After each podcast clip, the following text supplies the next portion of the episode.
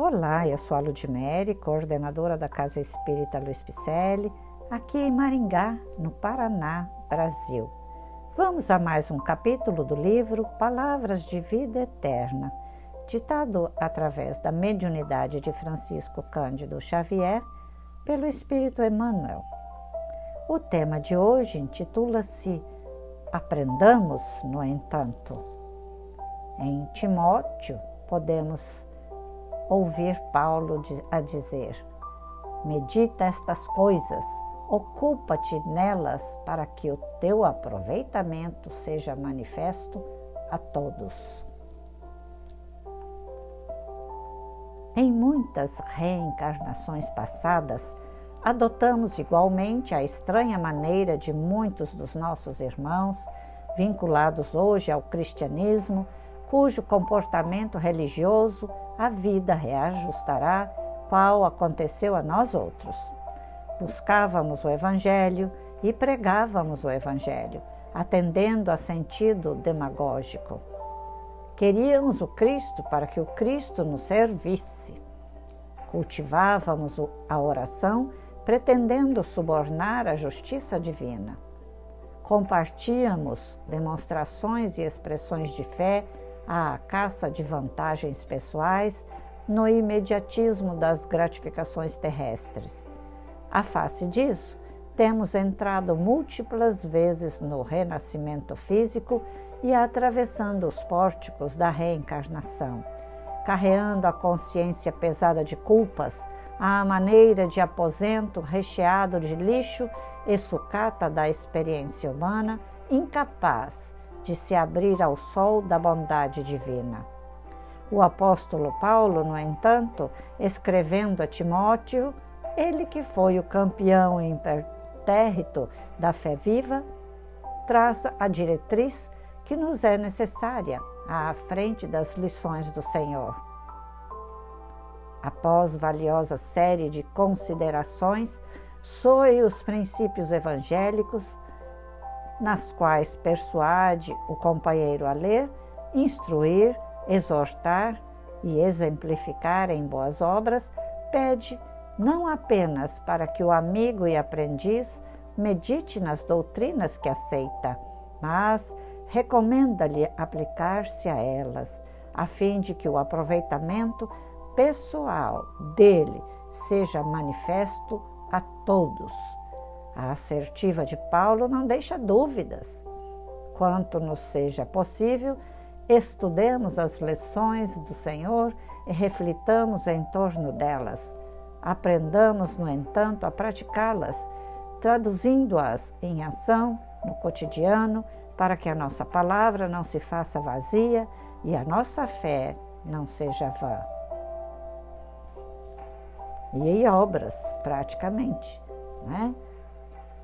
Já que pedimos tanto para nascer e reencarnar aqui neste plano térreo, vamos buscar as obras.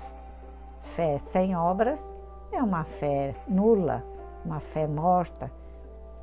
Pode até ter fé, mas uma fé fraquinha, não é? Sem substância. Vamos mostrar a Jesus que nós somos capazes de fazer o que ele nos ensinou. Vamos seguir o apóstolo Paulo, né?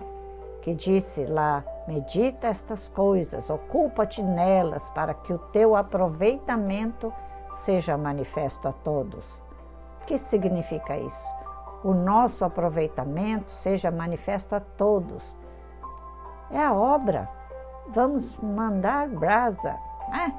Vamos fazer campanhas de cobertores, de cestas básicas, vamos ensinar, vamos montar cursos da doutrina cristã, vamos levar as nossas palavras para mais longe. Esse podcast mesmo. Vai, clique aí, envie para seu amigo que está lá no Japão, nos Estados Unidos, ou para aquele teu vizinho que acha que não precisa disto. Às vezes está só faltando um empurrãozinho uma mensagenzinha chegando pelo celular, ele pode até não gostar de imediato, mas logo, logo, no momento de tristeza, ele vai clicar neste podcast e ler o que está faltando e ouvir, né? Ler e ouvir o que está faltando para ele mudar a vida dele, como a nossa, né? Vamos trabalhar juntos? Vai lá em nossa, nosso site www.celpifempicele.com.br. Você vai encontrar lá todos os nossos dados, como ser nosso mantenedor, como ser mantenedor das obras sociais, como caminhar conosco, como ser nossos alunos, como ser professores da Casa CELP, né? ou mesmo um trabalhador assíduo Pegue o nosso endereço, logo, logo estaremos de volta com o nosso abraço carinhoso que todos os, os amigos que lá frequentam e esperam também. É por isso que eu faço as leituras destes livros e mensagens da doutrina espírita para entender melhor o Espiritismo redivivo, o cristianismo também, né?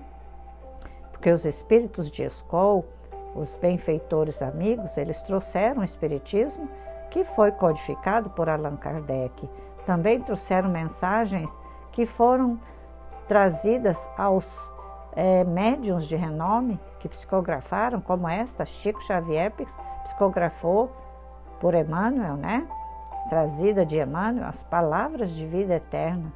Aprendamos, pede Emmanuel, aprendamos. E como fala Paulo, aproveitemos o nosso manifesto a todos. Vamos enviar, vamos fazer obras. Né? Eu te aguardo tá? em nossas redes sociais, vá lá, nossas lives, nossos podcasts. Envie, tá? acesse o nosso site que eu já disse ali e eu te aguardo tá? nas nossas redes sociais com o nome Celpe Picelli no Facebook e Instagram. Receba então o meu abraço virtual e até a próxima leitura. Grande abraço, fiquemos todos com Deus. Assim seja.